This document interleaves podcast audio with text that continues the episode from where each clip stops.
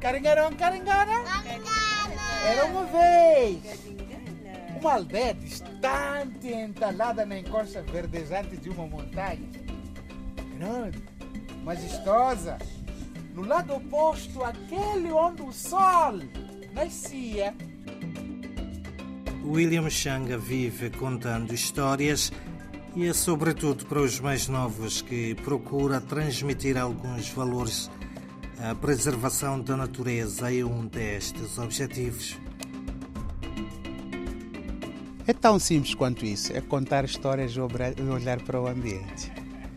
É ver o nosso futuro às crianças, é ver o que nos rodeia e percebermos que sem isto tudo não vivemos.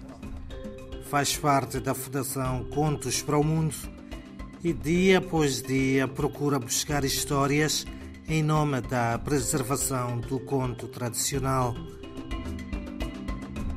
Todas as manhãs, o sol que tinha que escalar o céu até alcançar o cume da montanha para conseguir finalmente esticar-se todo e abraçá-la. A oralidade, que é ir nas comunidades nativas autóctones, trazer o conto, que é procurar todas aquelas pessoas que ainda têm este imaginário oral das sociedades, não é? Escrevê-lo e divulgá-lo.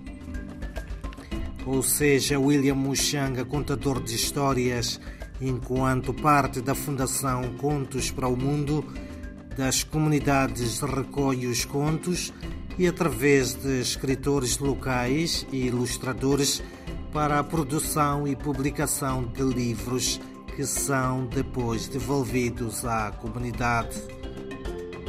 E esses livros são depois distribuídos pelas comunidades, pelas escolas, com o intuito de divulgar a oralidade. Porque acreditamos como fundação que através deste legado, deste conto, dessas histórias que nós entregamos às crianças, que aquilo que são os nossos valores como humanos poderá ser perpetuado para o futuro.